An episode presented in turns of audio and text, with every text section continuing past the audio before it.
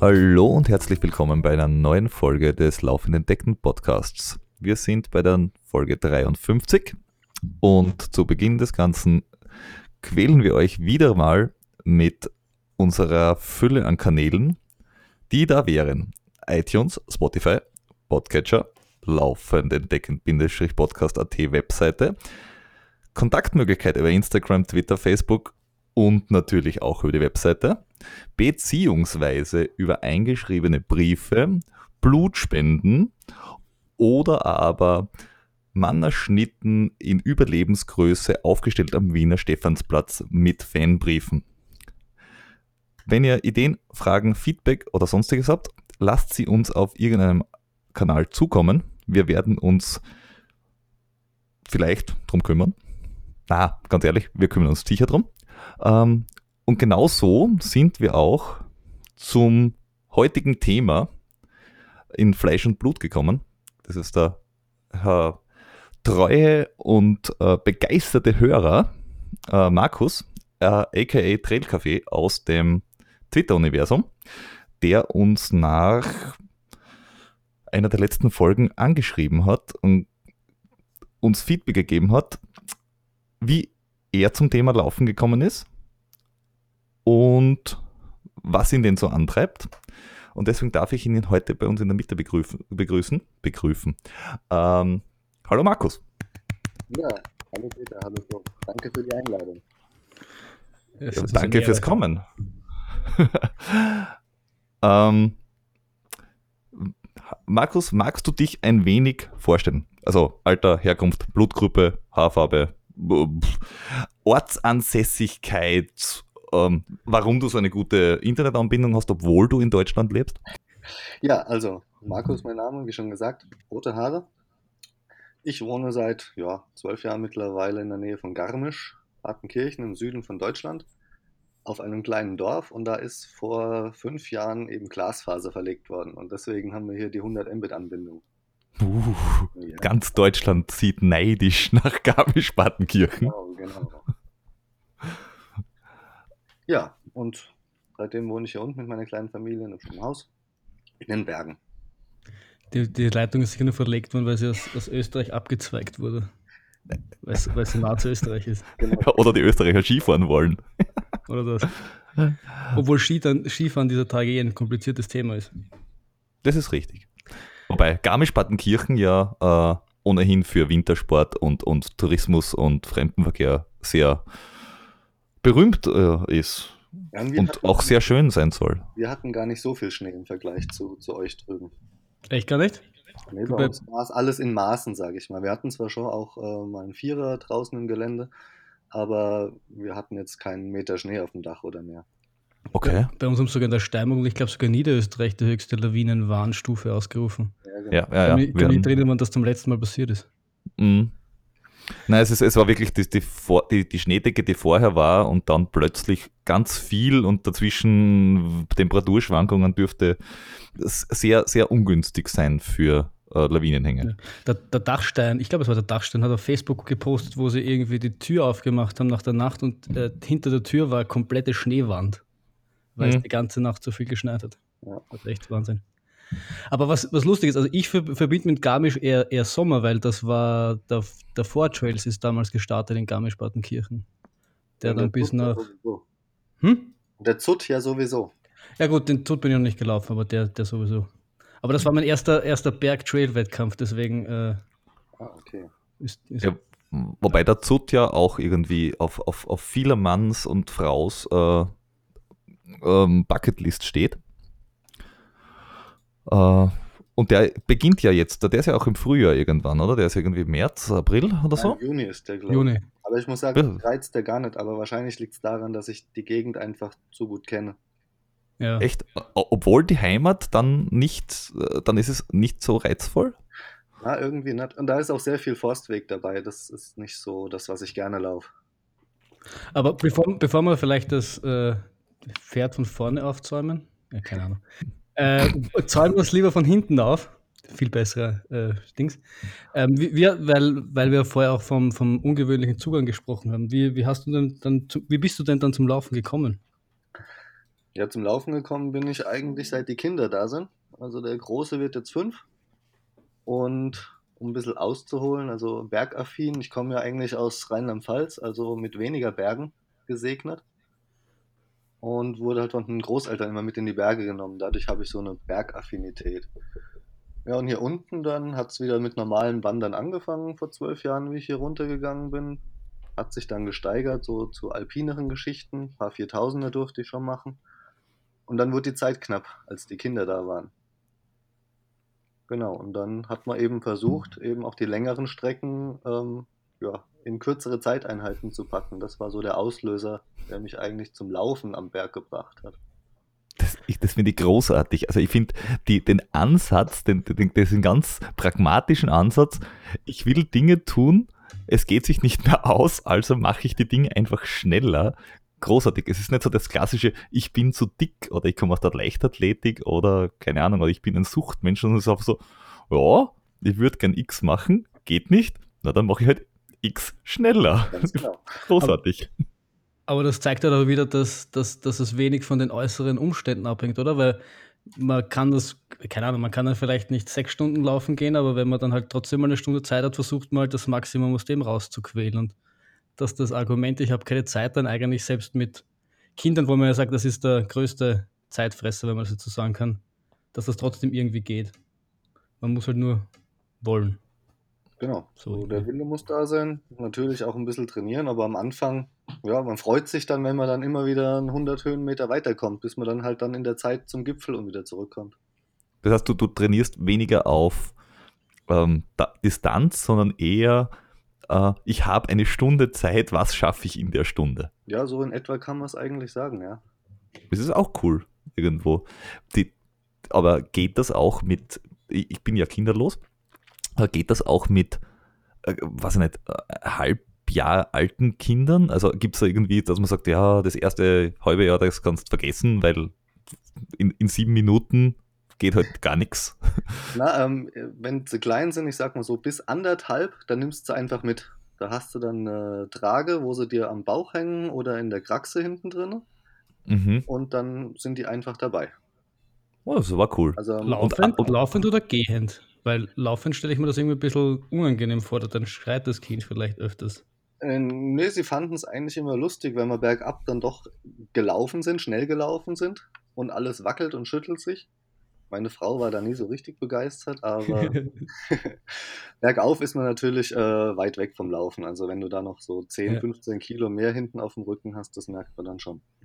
Das heißt, du, äh, du nervst nicht die ganze Familie und bist Einzelläufer, sondern ihr macht das alle gemeinsam. Genau, ja, das auch.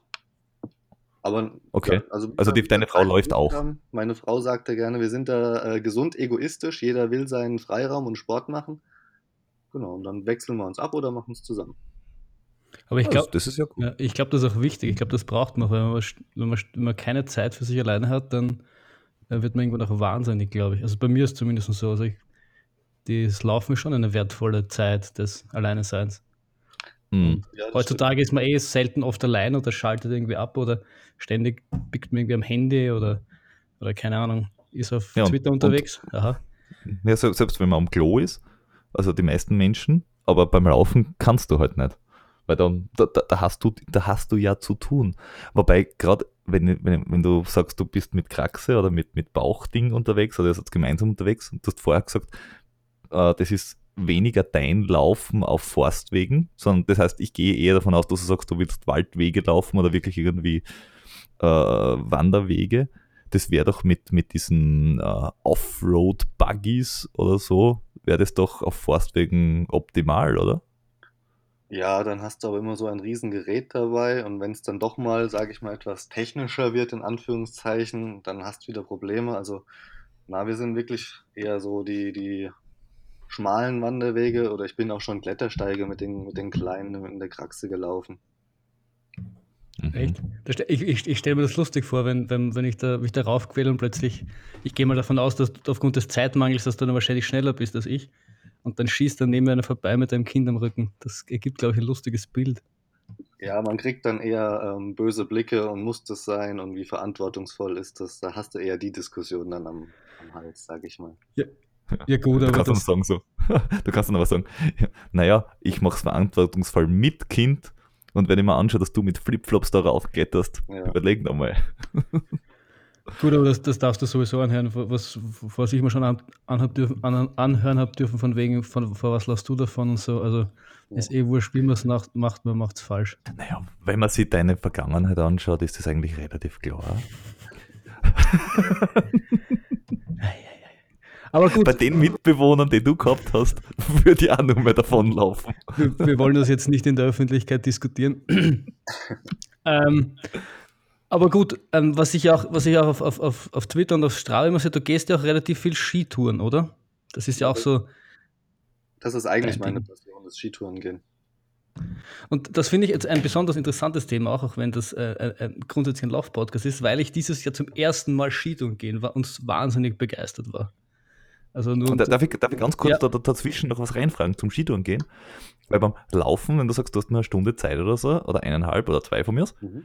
ähm, Sk- Skitouren gehen in einer Stunde oder zwei ist ja eher so gar nicht. Wie, wie machst du das dann, dass du irgendwie, du bist ja fünf Stunden unterwegs? Na, das geht schon. Ähm, ich brauche 20 Minuten zum, zur, zur nächsten Möglichkeit, wo ich äh, Skitouren gehen kann. Da ist dann ein Hang von 400 Höhenmetern, den kann ich dann zweimal machen und dann bin ich nach zwei Stunden wieder zu Hause. Mhm. Also weniger so eine äh, Gipfelbesteigungsskitour tags, sondern eher, ähm, da ist gerade kein Lift, ich gehe mal rauf. Genau, das, Ein, zwei das Mal. wären dann so die Trainingstouren, die schnellen. Mhm, mhm, mhm. Aber ich finde ich find das Thema deswegen wahnsinnig spannend, weil man ja auch immer bei den äh, äh, Profisportlern, die Kilian Journeys dieser Welt, äh, mitbekommt, dass die das ja auch über den Winter eigentlich ausschließlich machen. Und ich das halt zum ersten Mal erfahren durfte und das halt wahnsinnig, immer wa drauf wahnsinnig anstrengend, wenn man das auch ein bisschen geschwinder noch macht. Und dann runter halt die Belohnung. Seit wann tourst du Ski? Seit zehn Jahren, Ah, ich okay. schätzen, genau. Über den Alpenverein bin ich damals auch dazu gekommen, wie ich hier unten dann war. Ah, cool. Wobei Skifahren tue ich seit ich zwei bin, also das, da hatten mich die Eltern und Großeltern schon auch immer mitgenommen. Ja, bei mir Ja. auch. Aber irgendwie, also ich, ich vor allem, vor allem ich, es war dann relativ viel, also wir waren über die Weihnachtsferien Skifahren und äh, da war dann halt auch der, der, der gerade der Anfang des vielen Schnees und dann bei dieser Spitzkehrwenden, also bei der ersten Spitzkehrwende habe ich ungefähr fünf bis zehn Minuten gebraucht, weil ich die Spitzen in jede Schneemöglichkeit reingesteckt habe. Und äh, ja, das hat mich doch etwas Kraft gekostet, muss ich Das ist sagen. am Anfang immer so, ja. Und wenn man Ja. dann noch schön umfällt Richtung Tal, eintaucht in den Schnee, Ja, ja. haben dann auch was von. Da kann, da kann ich wohl ein Lied davon.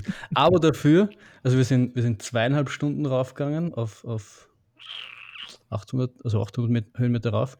Aber die, die Talabfahrt hat dann für alles wieder entschädigt. Genau. Für mich ist auch cool. die Abfahrt das Wichtigere, nicht äh, das Aufsteigen. Echt? Ich finde ich find das Aufsteigen fast irgendwie schöner, weil, weil es doch, und ich, und deswegen habe ich mir zum ersten Mal irgendwie wirklich vorstellen können, wie, was für ein guter Ersatz das im Winter ist, weil das Bergaufgehen doch relativ viel gefühlt mit dem Bergaufgehen ohne Ski irgendwie gleich hat, weil du doch irgendwie so die ähnliche Bewegung hast, viel mit den Armen arbeitest, so wie ich jetzt auch auf einen steilen Berg raufgehen würde und sich das schon sehr ähnlich angefühlt hat von der Bewegung. Ich sag's deswegen, weil ich mit den Skitourenrennen ähm, jetzt weniger mich für interessiere. Ähm, mit diesen schmalen, ganz leichten Skiern hast du halt keinen Abfahrtsgenuss mehr, keinen Spaß mehr. Und deswegen sage ich, für mich ist immer noch die Abfahrt im Vordergrund. Okay. Okay. Mhm. Ja, ich habe mir irgendwelche so gut, so irgendwelche so Dynafit ausgebaut. Ich glaube, das waren eher so mehr so leichte. Aber gut, wir hatten auch wirklich frischen Powder, der, der ist bis zu die Knie gegangen, dann beim Runter Bergabfahren, das war schon geil. Muss ich schon sagen. Obwohl ich wahrscheinlich nicht so, so lässig reingeschaut habe, weil ich mehr gewackelt habe im Tiefschnee, weil ich das auch nicht so gut kann, aber was soll's.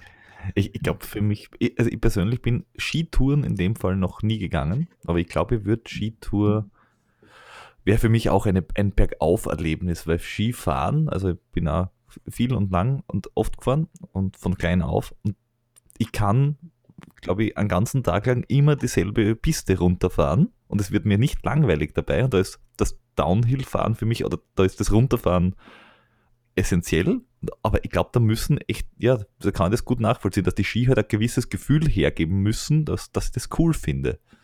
Und das Bergauf ist für mich eigentlich nur dann Mittel zum Zweck mit dem Lift. Und wenn ich aber mit den Skien raufgehe, dann muss quasi das Bergauf cool sein. Wenn der Ski das beim Bergab herfahren nicht hergibt, dann muss halt das Raufgehen toll sein.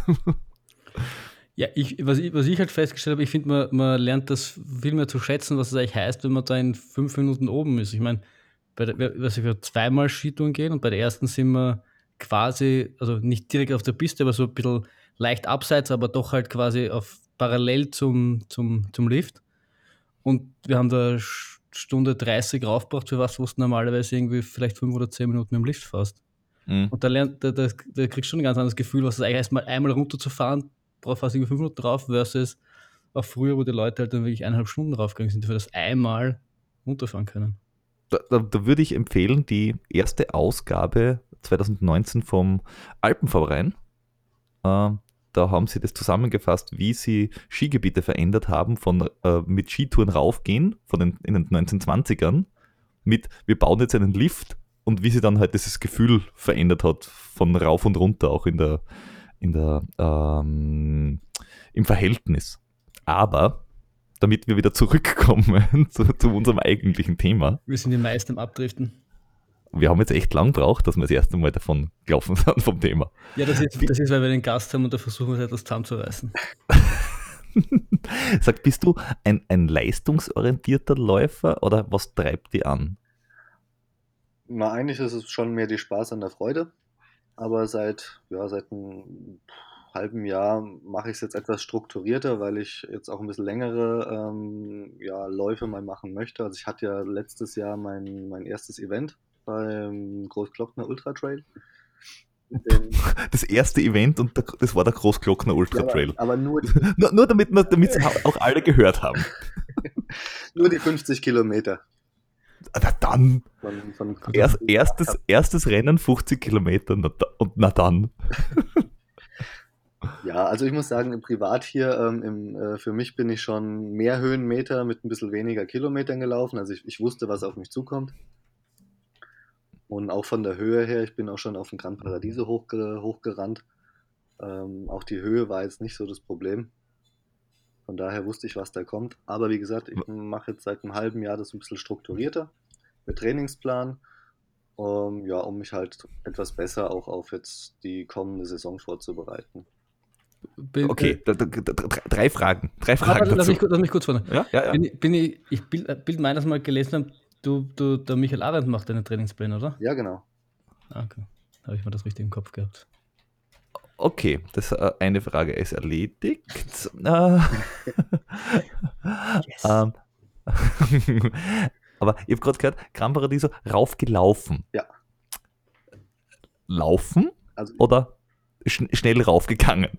Ähm, sowohl als auch, kommt auf die Steigung drauf an einfach. Okay, also nicht Wahnsinniger, der einfach alles läuft. Nein, nein, also schon, schon angepasst. Also nicht ja auch ähm, ja, ich wollte ja auch zum Gipfel hochkommen und nicht vorher abbrechen müssen, weil ich einfach aus der Puste war. Stimmt, okay. da, müssen, da, müssen wir ja ins Österreich übersetzen, weil Laufen ist ja bei uns was anderes als in Deutschland.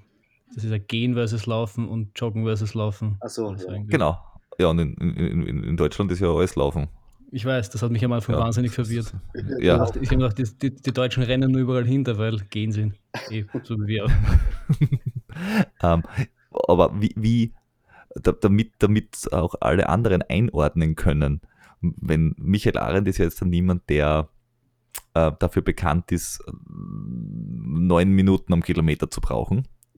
Ähm, und ich weiß nicht, wie ambitioniert seine Trainingspläne sind, aber von welcher Durchschnittspace oder reden wir da? Also Großglockner ist wahrscheinlich ein bisschen schwierig dann, weil da geht es halt viel rauf runter, aber so im Normalfall rennest du drei, vier, fünf, sechs Minuten am Kilometer?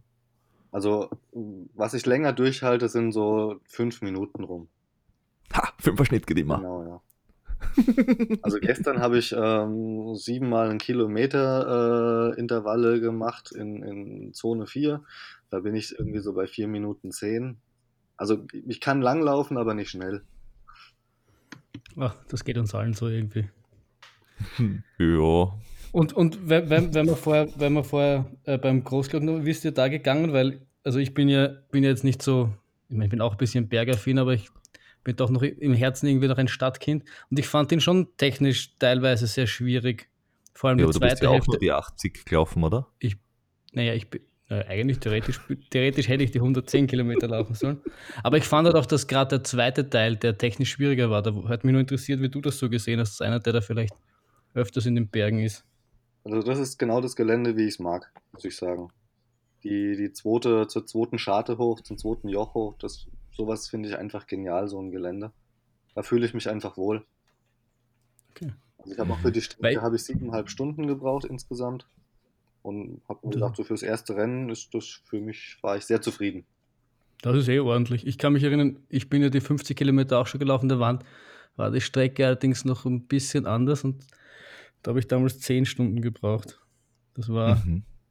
das war das e- eine der wenigen Rennen, wo ich mir geschworen habe, ich mache das nie wieder.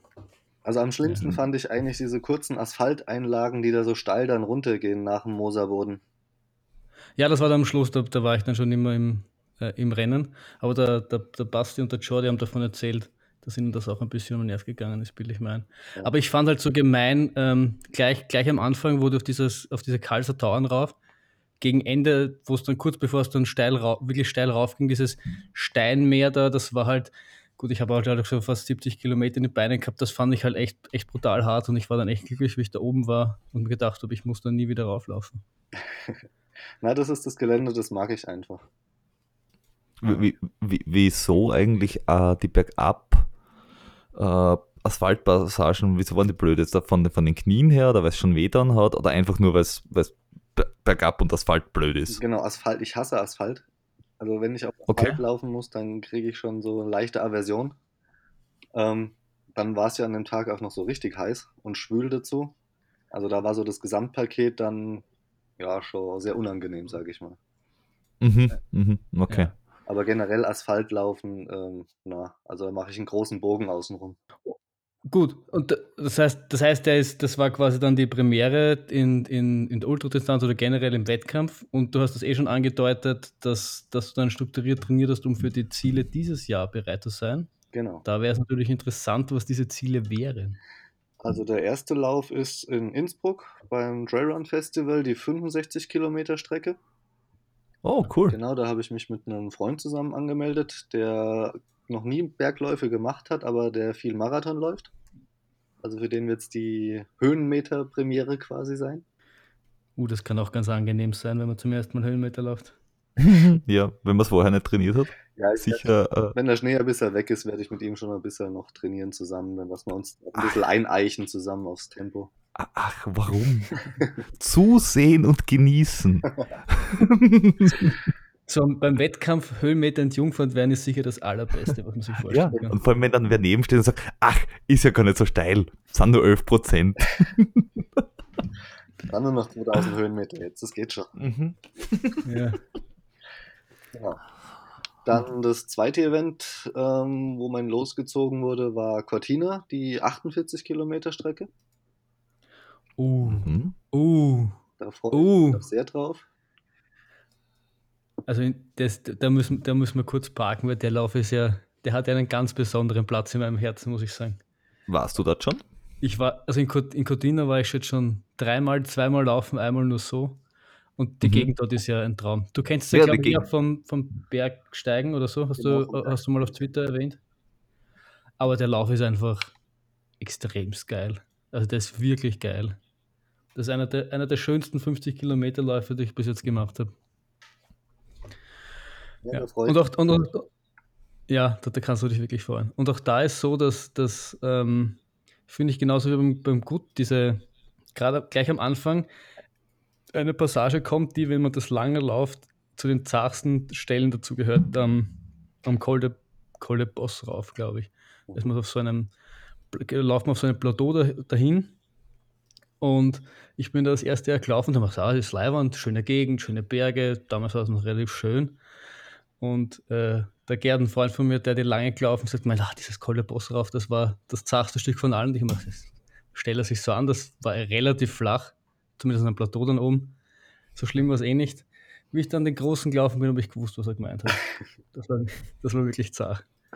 Da haben der Basti und ich das eine oder andere Mal, also wenn da, beim Großen, wenn da ein Hubschrauber gekommen wäre und gesagt hat, ich, du kannst gratis einsteigen, hätte ich es wirklich überlegt. Da war ich fertig. Aber sonst ein wunderschöner Lauf, wirklich ein wunderschöner Lauf. Kann ich nur wärmstens empfehlen. Genau, und der dritte Lauf ist dann im Pitztal, der Alpine Clasher. Ähm, ja, da habe ich auf die Webseite geschaut und habe gedacht, naja, die 40, 45 Kilometer Strecke ist mir eigentlich zu lang und die 80er ist mir dann doch noch irgendwie eine Spur zu hart. Und Gott sei Dank haben sie noch die Zwischenlänge gebracht mit den 60, 65 Kilometern und 4000 Höhenmetern. Und für die habe ich mich dann auch gleich angemeldet. Ja, hast dir einiges vor. Das, das, soll, das, das soll, glaube ich, auch relativ technisch sein. Ganz genau. Da hast du ja oben, nach der Mittagscharte querst du ja dann erstmal noch auf den Gletscher, also musst die Krödel mitnehmen. Und dann zur Kaunergradhütte hoch hast du dann nochmal auch, glaube ich, Drahtseilversicherte Passagen. Ja. Ich glaube, die sind eh doch schon einige aus dem Twitter-Universum gelaufen. Ich bilde mal, der, Tri der Triathlon-Tag ist das mal gelaufen der und hat ein bisschen geflucht. Hm. Der steht auch noch auf meiner Liste, aber irgendwie bin ich da noch nie dazu gekommen. Hm. Mhm. Es gibt einfach zu viel, zu viel tolle Events. Ich wollte gerade sagen, ähm, hast du, also du hast jetzt da offenbar einen äh, langen gemacht, der, der toll war, also den, den, den gut. Mhm. Äh, was hast du mittelfristig noch auf, auf der, irgendwie in der Bucketlist, dass du sagst, wow, auf den Lauf will ich unbedingt mal machen oder das, das, das, das muss mal sein? Ach, wenn, Bis auf die, die du jetzt schon geplant hast. Wenn ich mir den Namen merken könnte, das ist dieser, dieser ähm, in Frankreich, glaube ich, gibt es eine 70 Kilometer Strecke, ähm, auch mit einigen Höhenmetern. In Frankreich äh, sind alle Läufe mit komischen Namen. Ja, also genau. ich kenne in Frankreich den La Templaire. So irgendwie, ich kann ja, kann ja wunderbar Französisch. Ja, komische der, Namen. Der ist, der ist glaube ich, auch so zwischen 70 und 80. Und dann gibt es den einen, der nach Paris reingeht. Den kenne ich auch noch. Der heißt aber, wie der, heißt, wie der heißt, weiß ich nicht. Aber Frankreich hat, glaube ich, eh das, das Land mit den meisten, mit der größten Trail-Wettkampfdichte. Trail das ist ja Wahnsinn, was dort, was dort abgeht. Mhm. Und das, das, das wäre irgendwie so dein, dein Traumlauf, oder wie? Oder hast du dann, ja, genau. hast, du dann generell hast du dann generell Ambitionen, irgendwie langfristig auch die Dreistelligkeit zu knacken, weil das ja auch immer wieder so ein, so ein Thema ist, irgendwie auf Twitter, habe ich das Gefühl. Wenn es sich ergibt, ähm, zeitlich vom Training her, von, von den Trainingsumfängen her, wäre das ähm, eine Option, die ich mitnehmen würde, aber es ist kein Muss für mich. Hm. Nein, bei mir ist ja zum Beispiel, in, in, äh, weil er jetzt da gerade dann, äh, weil der also, also am Anfang des Jahres ist, äh, der Hongkong 100, den möchte ich halt irgendwann echt machen. Ich glaube, das ist ein, ein sehr, sehr cooler Lauf. Der ist, ich glaube, der hat auf 103 Kilometer der 5.500 Höhenmeter. Das heißt, eigentlich gar nicht so schlimm. Äh, nur halt super viele Stiegen, soweit ich das mitbekommen habe, weil Asiaten die Angewohnheit haben, dass sie bei jeder Steigung Stiegen einbauen. Aber trotzdem soll er, von, von, soll er einfach ziemlich geil sein, weil du halt alles hast von Meer und, und Großstadt und, und Dschungel und Berge und alles Mögliche. Und der ist halt bei mir auf der Bucketlist, wo ich gesagt habe, den möchte ich unbedingt machen. Und den Flo, den dann buche ich einfach den Flug und reserviere das Hotel und fertig. Ich habe wie immer nichts zum Sagen. Ich muss mir, ich muss mir, ich muss mir gerade mal merken, wann der ist und das ist eh schon schwierig genug. Das, das sagen wir da rechtzeitig. Wir sagen dir, was du packen sollst. Aber wenn du, auf, wenn du auf Stiegen stehst, dann kann ich dir auch Madeira sehr empfehlen. Das hat auch viele Stiegen. Da, da, da habe ich mir die Fotos und die Videos angeschaut. Das wäre auch was, weil ich sage, der wäre sicher sehr geil. Okay, ich muss mich korrigieren. Ja, das ist der Swiss Canyon Trail, gar nicht Frankreich, sondern in der Schweiz. Aber die Bilder fand ich landschaftlich sehr reizvoll. Swiss Canyon Trail. Überhaupt Sagt nichts. Gar nichts. Das ist ein Wahnsinn. Ich kenne normalerweise jeden. Trail de Absinthe. Genau. Oh, Trail Absinth. Hm. Grün ist die Seite, das, das schaut schon alles gut an. Hm? Die 75 Kilometer Strecke mit dreieinhalbtausend Ki äh, Höhenmetern wäre dann so vielleicht für nächstes Jahr mal ein Ziel. Ja, das, das klingt, das klingt, klingt, aber eh, es klingt aber eh gar nicht dazu. Na, aber es klingt äh, vor allem Äh, äh Absinth, Grün, Schweiz, 75 Kilometer. Ja, fair. Also witzig, den, den, von dem habe ich echt noch nie was gehört. Ich auch nicht. Aber, aber es stimmt, es ist, es ist die französische Schweiz. Genau. Deswegen ja. wahrscheinlich. Mhm. Ja, weil ich wollte mich, ja, wollt mich ja dieses Jahr für den, äh, für den Eiger anmelden. Zusammen. Aber der war innerhalb von drei Minuten ausverkauft. Ich habe es gelesen. Also, das, das, ist ja echt schon mittlerweile Wahnsinn, weil, weil, du, weil du echt schon im, im, im Oktober, November deine, deine Wettkämpfe fürs nächste Jahr buchen musst, damit du irgendwie eine Chance hast, zu dem reinzukommen, wo du reinkommen willst. Das, das, ich mache es jetzt noch nicht so lange, also, aber das kenne ich so jetzt auch noch nicht, zumindest zu dem Zeitpunkt, wo ich angefangen habe. Aber schaut cool aus. Das schaut sehr cool aus. Ich habe gerade hab die Map offen und die Strecke und muss sagen, man, da sind zwei offenbar sehr heftige Anstiege. Einmal in, am ersten Drittel, einmal in der Mitte. Aber ansonsten schaut es ziemlich cool aus und die Gegend auch. Also das ist das Notiz an selbst. Legen wir mal für, zu, für später. Also ich fand die Bilder einfach überwältigend. Mhm. Ja, ja. Ich also die Gegend, äh, das wäre was. Da, da und ich finde ich find das ja immer die, die, die, Faszination, also die, die Faszination am, am Berg, finde ich, was es ausmacht, ist, dass keiner irgendwie wie der andere ist. Also wir waren letztes Jahr dann auf Urlaub nach, nach dem Gut und sind dann eben nach, äh, in die Dolomiten gefahren. Und dieser, dieser Kontrast zwischen den Dolomiten und dann dem äh, um Cambrune, um die Berge, ist ja total was anderes. Und, und das finde ich auch irgendwie so faszinierend, dass du da ähm, nur ein paar Kilometer äh, weiterfahren musst und hast plötzlich ganz andere Berge. Und dann finde ich es irgendwie spannend, so über die Wettkämpfe quasi die verschiedenen, verschiedensten Berge und dessen Ketten zu entdecken. Das ist, finde ich, das, warum das auch nie wirklich Fahrt wird, im Gegensatz zum Straßenlauf. Weil du auch vorher gesagt hast, Asphalt ist doof. Ja, ich finde es auch immer schon interessant, wenn ich nur ähm, ja, über die, die Grenze nach Ehrwald rüber fahre und dann die Bäume verändern sich einfach irgendwie. Das fühlt sich gleich in, in, Österreich ist halt alles grüner.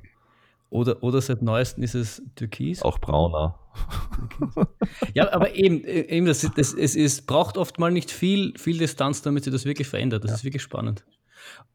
Und ich hab, hatte das dieses Jahr eben, wir waren im Pillertal, ähm, ist auch in Tirol, Skifahren. Und das ist äh, halt in so einem Tal drinnen, wo, wo, wo sich die Wolken irgendwie fangen und liegt ein bisschen höher als das Tal daneben, dessen Name mir jetzt nicht einfällt. Wenn du durchs Neben, also wir sind über das kleine deutsche Eck gekommen, da war alles quasi grün und dann kommst du in das Pillertal rein, dort war plötzlich alles weiß, aber innerhalb von drei Kilometern die Landschaft gewechselt von grün auf weiß. Und das ist halt irgendwie das Faszinierende an der Natur, dass, wie schnell das ändert, nur weil das, das ein bisschen höher liegt und die Berge ein bisschen so sind, ist plötzlich alles ganz anders. Und das ist auch das Gleiche, wenn du, wenn du La Palma hast, das so sagst, äh, Kanaren, wo auch irgendwie dadurch, dass, dass die Berge hoch sind und die Wolken sich dort fangen, die eine Inselseite komplett anders ist als die andere Inselseite. dass du Lavasand versus irgendwie grün. Und das lässt irgendwie nie Fahrt werden. Das war im Paradiso auch das sehr beeindruckend. Du läufst unten auf 1900 ja noch auf dem Campingplatz mit Bäumen los und dann stehst du auf 4000 Metern oben im ewigen Eis. Wie lange ist das schon her, dass du den gemacht hast? Mm, das war die Elternzeit vom ersten, sprich, dann müssten es jetzt zwei Jahre sein, zweieinhalb Jahre. Cool. Genau, 4061. Bin ich um drei bin ich losgelaufen, drei, halb vier rum in der Früh und dann war ich quasi zum zweiten Frühstück von den Kindern um halb zehn wieder unten.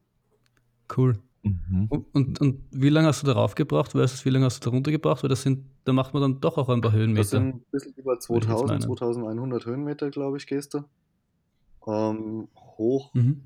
dreieinhalb bis vier Stunden und runter dann eben zweieinhalb bis drei so in den Dreh. Aber mit ähm, Steigeisen anziehen und Klamotten wechseln und Pause machen. Ja. Wie findest du das runter bei solchen Touren? Ähm, einfach flowig runterlaufen. Okay. Ich, ich, ich muss sagen, ich, ich, äh, meine Standardstrecke nach oben, die auch so irgendwie 1500, 2000 Höhenmeter sind, äh, 15, 1600 sonst, wenn ich mal in Kärnten bin, da versuche ich jedes Mal, wenn ich oben bin, nur mehr diese 200, 300 Höhenmeter runter zu laufen, bis das erste Mal Straße kommt. Äh, also die Möglichkeit zur Straße zu gehen und versuche irgendwie ein, Auto abzufangen und sagen, ha, hier, pff, bin hier oben, nimm mich mit. Äh, und die machen das auch alle. Weil das ist, also das, ich bin noch nie dann runtergelaufen. Ich bin mit dem, mit dem Schlitten schon runtergefahren, äh, aber irgendwie das Runterlaufen finde ich gar nicht so geil. Also vor allem, wenn es steil wird. Also in einem Wettkampf finde ich das cool, da laufe ich gern runter. Nur 1500 Meter am Stück nach unten knallen im Training irgendwie nicht so meins. Ja, doch, nee, das mag ich gern. Und wie gesagt, wenn es dann noch so ein bisschen blockiges Gelände hat, technisch anspruchsvoll, also das macht einfach richtig Spaß. Schöne Musik noch ins Ohr dazu und dann so ein bisschen runtertänzeln. Ja, genau. Runtertänzeln, das heißt Helene Fischer. äh, na, nicht ganz. Ich bin dann eher so auf, auf elektronischer Musik unterwegs. Florian Silbereisen. Mehr fällt mir nicht ein. Aber das, das, ist, das ist ja genau das, wo, wo, wo ich so ein bisschen das Problem habe, ist mit diesem Heruntertänzeln. Ich meine, ich, ich glaube, dass ich über die Jahre schon besser geworden bin, aber wenn, ich meine. Definitiv. in, in Wien um die Berge herum, da ist halt nicht viel, ich meine, es ist vielleicht ein bisschen wurzelig oder ein bisschen steinisch, Ste, steinisch, steinisch, aber da ist halt nicht, das, das, ist halt nicht so wie in den Alpen und das ist irgendwie, das ist, wo ich mir nach wie vor noch immer am schwersten tue, das zu trainieren. Oder irgendwie. So signifikant besser zu werden bergauf ja, Direkt vor der Haustür hier die Hohe Kiste, so heißt der Berg. Der ist knapp 2000 hoch. Und da hast du zwei mhm. Anstiege. Einmal durchs Kistenkar, da, das hat eine Steigung von 45 Grad oben. Da kann man so ähm, ja, sauber auch federn lassen, wenn man zu schnell hochgeht. Und das andere ist das Pustertal, das ist ähm, etwas flacher der, der Weg angelegt ähm, aber auch oben ein bisschen blockig, dann zwischenrein mal schmal und mal kurze steile Abschnitte und dann geht es langsam in den Wald mit wurzeligen Trails, aber alles Single Trails, schön schmal. Ähm, ja, nee, macht einfach Laune. Ja. Ich glaube auch, das ist das Einzige, was man nicht wirklich äh, trainieren kann, weil bergauf habe ich das Gefühl, da keine Ahnung, da kann man am Laufband trainieren oder irgendwie so also das Laufband halt steil stellen und dann irgendwie raufgehen oder irgendwie über, über Kraft das machen. Aber bergab gibt es einfach nichts, was äh, das vor Ort einfach irgendwie ersetzt. Und da ist man halt, wenn man das Glück hat, so wie du, quasi in den Bergen zu wohnen, hat man da schon einen signifikanten Vorteil. Naja, du, du, du bist aber in den letzten Jahren, muss ich sagen, seitdem wir zusammen unterwegs sind ab und zu, ähm, bergab, bergab schon äh, schneller geworden, auf alle Fälle. Ja gut, das ist auch nicht, das auch nicht schwer. Jetzt, jetzt, jetzt laufst du mir nicht nur fünf Minuten, oder zehn Minuten davon, sondern nur fünf Minuten. aber, im, aber du warst ja auch dabei bei mir, wie bei dem Moment, äh, bei dem ich verstanden habe, wieder wie bergab laufen geht. Ja, das stimmt. Ich, weil, weil ich habe es mich auch nicht gewusst und in dem Moment habe ich mich erinnert, wie ich es beim Skifahren gemacht habe. Und seitdem ist es wieder total geil. Nur, wie gesagt, mit, mit diese, im Training habe ich immer noch das im Hinterkopf, dieses, wenn du das jetzt zu schnell machst und zu ambitioniert, dann haust du dir irgendwie die Füße zusammen. Deswegen bin ich da im Training immer sehr vorsichtig und vermeide es, soweit es geht. Ja, aber ich, ich glaube, ich glaub, das musst du aber trotzdem machen, weil wenn du das nicht machst, dann, dann haust du nur die, die Haxen im Wettkampf zusammen. Ja, aber das mache ich nicht so oft. Ja, aber wenn du dann, vor allem wenn du auf die längeren, längeren Sachen gehst in den Bergen, ist das einfach dann wahrscheinlich der limitierende Faktor, würde ich meinen. Also zweimal mhm. hat es mich schon sauber hm. hingehauen. Ja, ähm, einmal habe ich mir da auch ja, die Bänder überdehnt vom rechten Fuß, aber toi toi toi, wieder alles gut gegangen. Und beim zweiten Mal, ich weiß nicht, ob jetzt der Krampf zuerst da war oder ob ich zuerst gefallen bin und dann kam der Krampf, aber in voller Länge und so schön mit der rechten Wange dann gebremst auf dem, auf dem schlammigen Boden. Aber auch da hat heute noch nichts passiert. Ich habe mich dann er erwischt, wie ich dabei dann gelacht habe beim Aufstehen, weil da bin ich so schnell runter. Das war schon ähm, sehr Adrenalin geschwängert. Also ich, wenn mich da jemand gesehen hätte, der hätte dann auch nur noch wahrscheinlich die Klapsmühle angerufen. ja gut, das erinnert mich aber an den, an den, an den Wut, wo ich ja auch bergab irgendwie äh, lang gemacht habe. Und heute, ähm, Monate später, sieht man es immer noch am Unterschenkel, wo, wo denn die Steine eingedrungen sind. Ich hab's, und ich habe einmal so kurz den, den, den Socken gelupft und habe reingeschaut und gedacht so, na, will ich gar nicht wissen. Socken wieder zu, passt. Und habe dann erst nach dem Laufen nachgeschaut. Dazwischen hat es gar nicht weh dann vor lauter Adrenalin. Aus den Augen, aus dem Sinn. Genau, ist aber nie ich, passiert. Aber Hat ich keiner glaub, gesehen. Die, die Kunst ist halt auch einfach, ob, obwohl dann sowas passiert, währenddessen halt nicht zu denken, weil wenn du, wenn du bergab dann halt auch bremst, ist es eigentlich nur noch anstrengend, als wenn, wenn du es eigentlich so tänzelnd laufen lässt, wie, du, wie der Markus das vorher gesagt hat. Mhm. So, solange du im Flow bist, ist es eigentlich dann gar nicht so anstrengend. Habe ich zumindest gehört von denen, die das äh, Können. gut können. Stimmt und, allerdings, ja. Und da gibt es ja auch ein, ein, ein ganz cooles Video vom äh, Tom Owens, glaube ich, der, so ein Fellrunner, wie er so einen dieser Fells in, in, in irgendwo in Großbritannien runterläuft, das so steinig ist. Und das ist ja, also der, der läuft aus einem Karacho runter und der, wie du sagst, so beim Skifahren, der, der macht das auch, glaube ich, so ähnlich. Oder der Killen macht das auch oft in, in den Videos, wenn du nur bergab laufen siehst, wo er so sich links, rechts runter, runtergleiten lässt, fast sogar schon, wenn das so ein, so ein Steinmeer ja, ist. Es ist aber die einzige Möglichkeit, weil du kannst über, über, über die Spitze fahren, kannst du nicht alles bremsen. Du, also wenn du seitlich das machst, ist es einfach es ist einfach bequemer. Markus, also, also wie, du, wie machst du das, wenn du wirklich schnell irgendwo über Stotter oder Steine runterknallst? Also ich verdrehe die Füße automatisch um, zu Ähm. einem Links-Rechts-Schwung. Das kommt ganz aufs Gelände drauf an. Also wenn es, ähm, sage ich mal, unproblematisch zum Laufen ist und dann gehe ich schon manchmal auch seitwärts, um irgendwie ein bisschen Speed rauszunehmen. Ähm, aber sobald man wirklich schauen muss, also Auge-Fuß-Koordination hinhauen muss, dann wirklich eher gerade und der Fuß muss dann einfach sitzen. Da darfst du auch nicht mehr nachdenken, ob jetzt das Also- die richtige Stelle für den Fuß ist, sondern das muss einfach automatisch gehen. Ach so, du meinst, du meinst jetzt, wenn du sagst, okay, da, da, ich muss Steine Genau, ja. oder, oder äh, Stufen treffen. Ja, dann, dann, gut, dann kannst du nicht mehr mit, mit, mit äh, äh, Geschwindigkeitsdrosselung arbeiten, weil dann musst du einfach schauen, dass Da du, niemand, dass du halt triffst. Aber was mich, was mich vorher beim Gran Paradiso noch interessiert hätte, weil ich, weil ich ja gesehen habe, der ist, der ist ja über 4000 Höhenmeter. Wie geht es da eigentlich so mit, mit Höhen, Höhenlage? Weil ich nur, glaubst du, das höchste, wo ich jetzt oben war, war auch lauftechnisch 3000 Meter.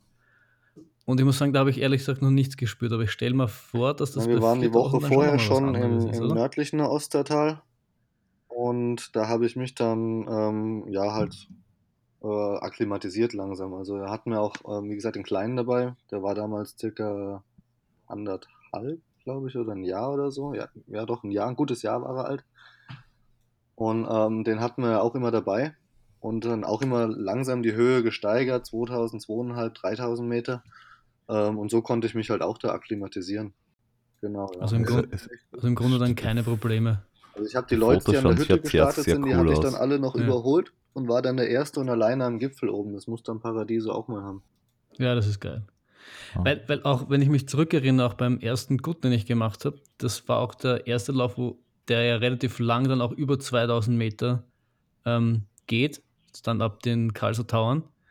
Und äh, ähm, im Nachhinein bilde ich mein, dass das schon auch äh, sich in meiner Performance niedergespiegelt hat, dass ich das halt noch nicht so gewohnt war.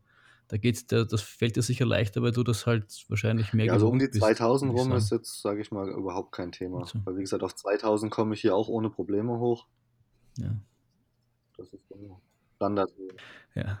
Das Ja, man, ist, ich glaube, das merkt man aber auch, wenn man, wenn man das oft hat. Also ich habe es gemerkt beim, beim Bruder von meiner Freundin, äh, weil ich, ich laufe hohe Berge nur, wenn ich zu Hause bin, also dort, wo ich herkomme, oder wenn ich Kärnten bin, weil in Niederösterreich hast du das halt nicht. Und seine, seine Trainingsrunde zu Hause hat immer 300, 400 Höhenmeter drinnen, weil die, die sind halt vor der Haustür. Der läuft einfach mal 300, 400 Höhenmeter nach oben und dann zur Seite und dann halt fertig die 15 Kilometer oder so. Und das letzte Mal, wenn wir da gelaufen sind, der, also obwohl er keine Wettkämpfe macht, ist er bergauf massiv gut trainiert. Einfach nur, weil er es gewohnt ist, weil er es jede Woche zweimal läuft.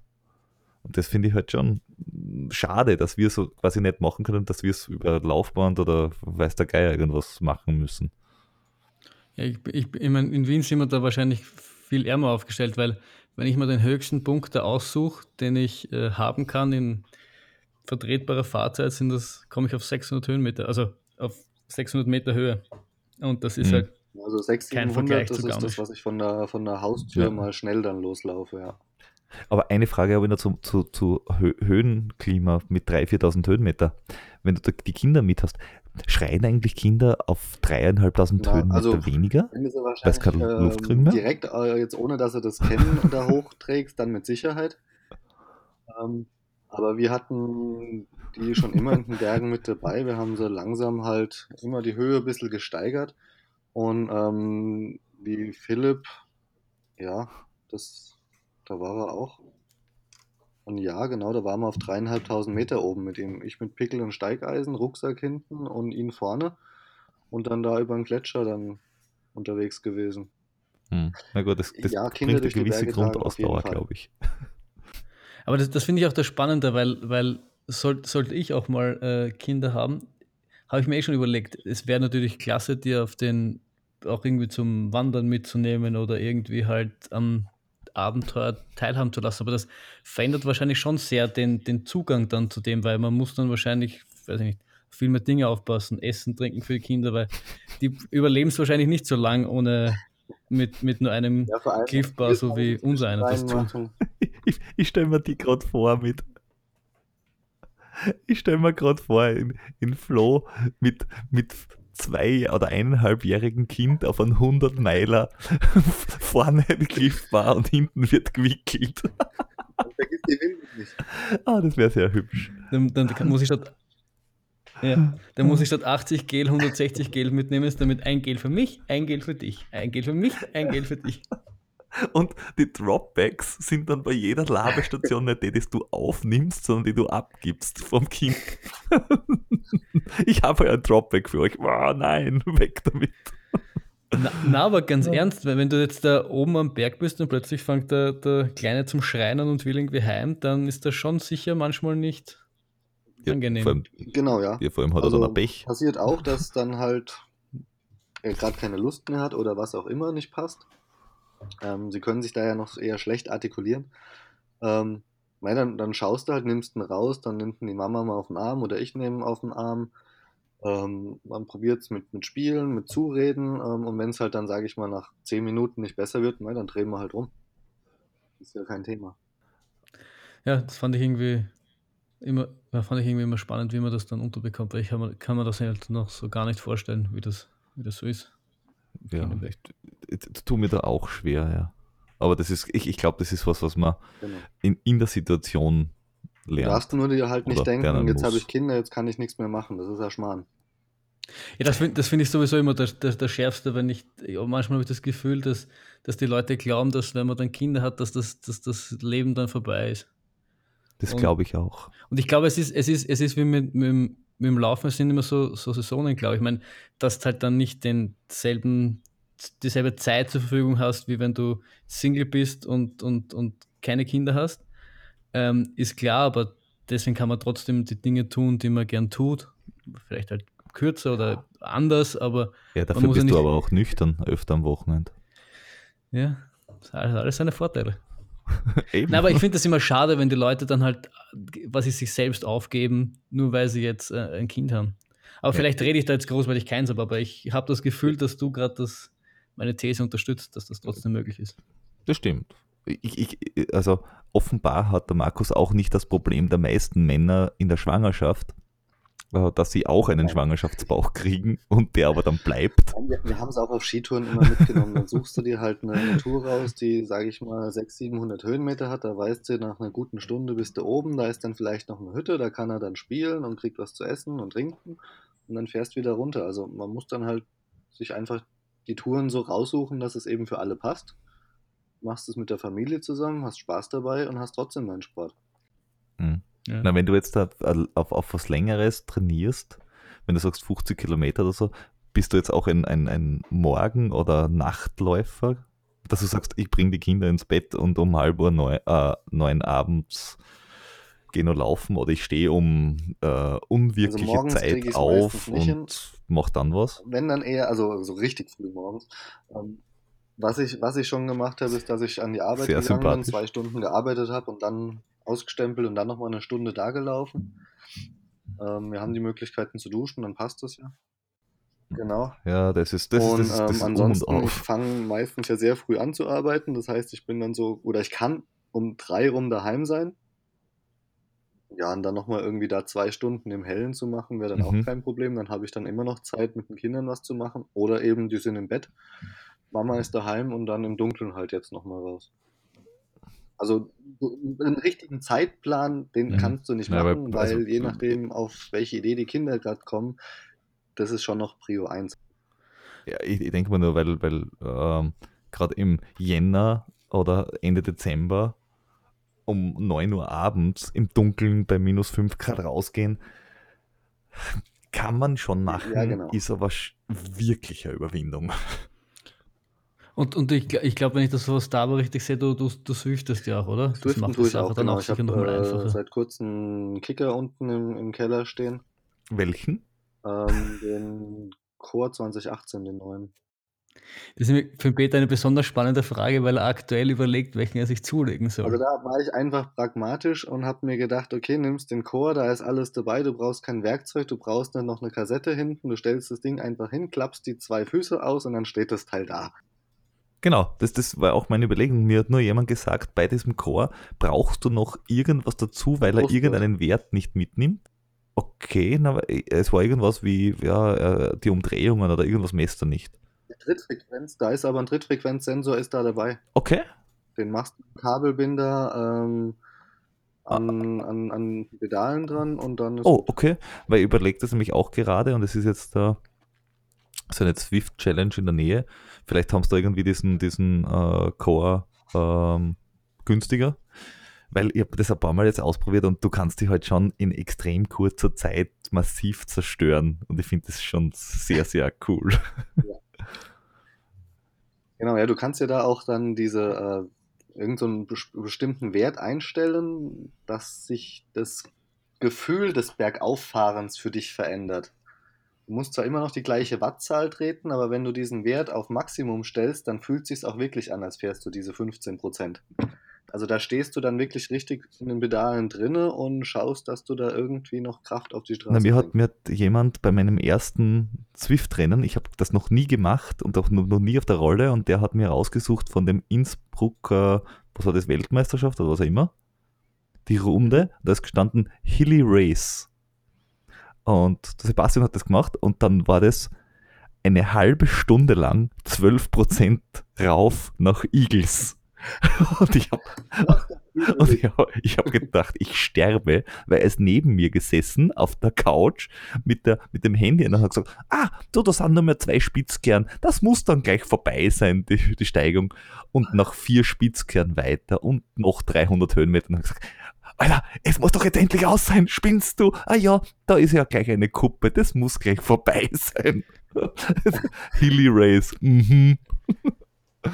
Ja, das ist schon, schon schön, auch dann nochmal eine Stunde auf dem Rad im Keller dann als Alternativsport. Ja. Das, das kann man echt sehr gut was, was vorstellen. mich noch interessiert hat, weil du gesagt hast, Zeitplan geht natürlich schwer. Wie, wie funktioniert das dann eigentlich mit, mit in Kombination mit, mit dem Trainer? Weil schichtest du dann nur am Tag selber irgendwie die Trainingseinheit so herum, dass sie quasi in deinen Zeitplan passt oder, oder schiebst du auch in Michael seinen Plan quer durch die Woche, damit das irgendwie funktioniert? Oder, oder, oder macht er nur einen Plan, dass er sagt, in dieser Woche musst du das und das machen?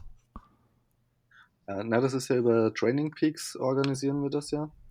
Und da ist wirklich für, für jeden Tag ähm, ein bestimmtes Training angesetzt. Aber jetzt gestern zum Beispiel habe ich das Training von heute gemacht, weil ich heute einfach die Zeit nicht dafür gefunden habe. Und gestern wäre eigentlich ein Ruhetag gewesen. Da habe ich eben die Intervalle von heute auf, auf gestern geschoben und habe sie gestern gemacht und heute den Ruhetag. Also ich organisiere mich da dann trotzdem schon selbst, ähm, versuche mich natürlich bestmöglichst an die Vorgaben zu halten. Ähm, aber wenn es jetzt so ist wie die, die Woche nach, ähm, nach Silvester, da ist mir dann eine Laufeinheit, sage ich mal, relativ wurscht, dann gehe ich mit das, Skiern das, raus. das ist das, was ich auch Mhm. jetzt äh, ohne Kinder manchmal am schwersten finde, wenn du halt, ich kriege meinen Trainingsplan auch über Trainings, Training Peaks und wenn du das also siehst, dass du das halt irgendwie so organisierst, dass sich dann da irgendwie ausgeht und ich bin da halt so ein, vielleicht so ein kleiner Monk, dass ich dann gerne an dem Tag mache, an dem das draufsteht. Weil ich mir immer denke, das hat dann so einen großen Masterplan, warum das gerade an dem Tag ist und nicht an einem anderen Tag. Deswegen versuche ich das meistens irgendwie hinzubekommen. Und denke mal, es muss mit Kindern noch ein bisschen schwerer sein. Ja, das habe ich natürlich Sinn dahin. Wenn ich, wenn ich am Montag irgendwie anderthalb Stunden ähm, Dauerlauf gemacht habe, dann dienstags einen Ruhetag und mittwochs erst die Ja. Intervalleinheiten, um den Muskeln vielleicht doch so ein Ja. bisschen Ruhe zu geben, hat das schon einen Sinn. Aber ausfallen lassen will ich es ja auch nicht. Also schiebe ich es dann so hin, wie es Okay. mir dann äh, taugt. Machst, machst du das ähm, immer das, was dir gesagt wird? Oder äh, ersetzt du das manchmal? Also, dass du sagst, "Mo, heute werden, was nicht, ein, ein, ein, eine Stunde lang Dauerlauf und stattdessen mache ich dann, äh, gehe ich zwiften. Das habe ich auch schon gemacht, ja. Wenn ich weiß, ähm, oder also wenn es ein Sauwetter draußen Mhm. hat und jetzt dann im Dunkeln auch noch abends raus, dann ziehe ich lieber das Rad vor. Vor allem, weil ich dann ähm, kurz absteigen kann, die Sauna einschalten kann und dann eine halbe Stunde ist später in die. Sauna gehe. Du, wohn, du wohnst nicht nur in den Bergen, du hast Swift, sondern hast auch noch eine Sauna. Be Peter, warum haben wir den Genau, eingeladen? ja gemein. ich weiß nicht, und warum wohnt er so weit weg? Platz haben wir genug, hab ich- jederzeit vorbeikommen. Er wohnt in der, er wohnt in der Nähe des Staats des Ich glaube, Zut. Dazu, Hint, dazu müssten wir zum hint. Zut kommen. Ich fahre auch noch nach kleiner 2020. Ja, vielleicht, vielleicht startet der, der, der, startet der Transalpine Run nicht auch in Garmisch-Partenkirchen? Äh, der ist die, äh, 2018 da gestartet, 2019 müsste er jetzt woanders wieder starten. Also 2020. Aber 20, 2020 dann wieder, weil ich habe ich hab dem Peter schon das Öfteren gesagt und hiermit äh, offiziell auf Tonband, dass wir den irgendwann einmal machen müssen. Ja, mit einem Sponsor wäre ich da auch Ja. gerne dabei, aber 1000 Euro, sage ich Ja. mal, die der Kropf für ähm, bezahlen darf, sind mir dann doch ein bisschen zu viel. Ob, ob, obwohl ich, obwohl ich, Es den, ist obwohl ich, es ist, es ist, es ist viel Geld, gebe ich zu, aber ich finde den Preis nicht unfair. Ich finde, du kriegst halt relativ viel dafür. Du kriegst sieben Tage Veranstaltung ähm, mit Gepäckstransport, Gepäcktransport und halt Verpflegung für die sieben Tage, also die, die Laberstationen jetzt. Und Der Preis ist völlig gerechtfertigt, Ja. braucht man, braucht man nicht drüber reden, aber es ist, es ist definitiv ist teuer. teuer. Also es es ist nicht was, was man einfach mal so machen kann. Die, Genau. Vor allem, wenn man dann, wenn man dann auch noch die, Ja, dann- die Hotelzimmer dazu rechnet, die man in den sieben Tagen braucht, weil ähm, wir haben uns, ich habe den ja schon einmal probiert und habe dann aber aufhören müssen nach dem dritten Tag. Und wir haben uns ausgerechnet, wenn du diese, also diese Schlafunterkünfte auch nehmen, die sie zur Verfügung stellen, wo du im Schlafsack schlafen kannst. Und wenn wir Hotel buchen, ist uns vielleicht 70 Euro teurer kommen, aber dafür hast du dein eigenes Bett und deine Ruhe und es stinkt nicht und es schnarcht keiner. Also es ist, aber es ist definitiv eine teure Veranstaltung. Ja. Ja, das ist definitiv wahr. Nichtsdestotrotz, Peter, Mhm. fang zum Sparen an. Ach ja, aber jetzt muss ich mir mal irgendwas zum Zwiften besorgen. Es nutzt ja nichts. Hilft dir nichts. Hilft dir nichts. Ja, Äh, gut, ähm, hast du noch irgendetwas, was du ähm, den, der, der Hörerschaft mitteilen willst, außer dass wir zusammengefasst bemerken können, äh, Laufen geht immer, auch wenn man Kinder hat, weil die kann man erstens mitnehmen. Zweitens, man kann auch einfach schneller laufen, so kann man auch zum Laufen kommen, statt spazieren gehen. Und ähm, man kann dann auch als erstes Rennen den gut in sieben Stunden 33 machen, die 50 Kilometer. auf die, auf die, auf die Zeit bin ich hier ein bisschen Also, eifersüchtig, muss ich zugeben. Das, das, ich habe mir, ich hab mir die Zeit rausgesucht und habe, ja, verstehe ich. Die ist nicht so übel. also, was haben Sie zu Ihrer Verteidigung Ja, zu du hast das, sagen? glaube ich, schon gut zusammengefasst. Also, gerade wenn du Kinder hast, nicht davon einschränken lassen, sondern die Kinder mitnehmen. Wenn das mal nicht eine Message ist. Das ist eine sehr schöne Message. Vor allem, ich glaube, die Kinder wer- werden sich in ein paar Jahren sehr darüber Auf freuen.